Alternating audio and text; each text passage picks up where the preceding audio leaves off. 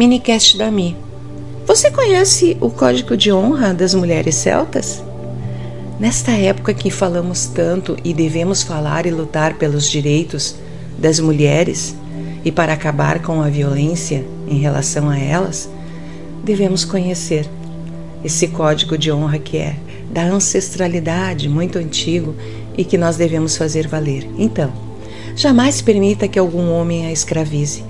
Nascesse livre para amar e não para ser escrava. Jamais permitas que teu coração sofra em nome do amor. O amor é um ato de felicidade. Jamais permita que teus olhos derramem lágrimas por alguém que jamais fará você sorrir. Jamais permitas que o uso do teu próprio corpo seja cerceado. O corpo é a morada do espírito. Deixe-o livre. Jamais te permita ficar horas esperando por alguém que jamais virá, mesmo tendo prometido. Que teu nome seja pronunciado em vão por um homem cujo nome tu sequer sabes. Jamais permita que teu tempo, corpo e coração seja desperdiçado por alguém que nunca terá tempo para ti. Jamais permitas ouvir gritos em teu ouvido. O amor é o único que pode falar mais alto. Jamais permita que paixões desenfreadas te transportem de um mundo real para outro que nunca existiu. Jamais permita que os outros sonhos se misturem aos seus, fazendo-os virar um grande pesadelo.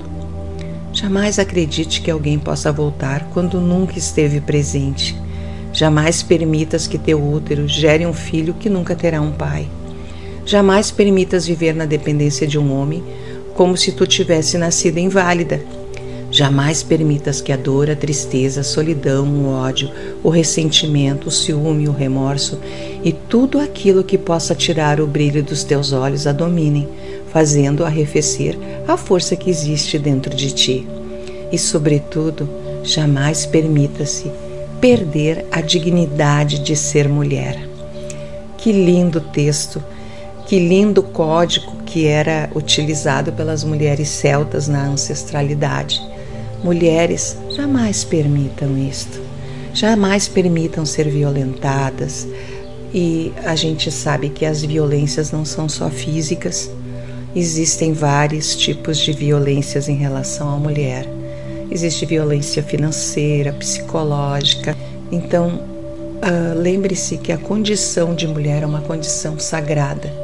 Nós temos o dom da vida, o dom de gerar a vida, e devemos sim nos fazer uh, ser respeitada, nos valorizar pela nossa condição feminina, pois sem o feminino não existiria o mundo.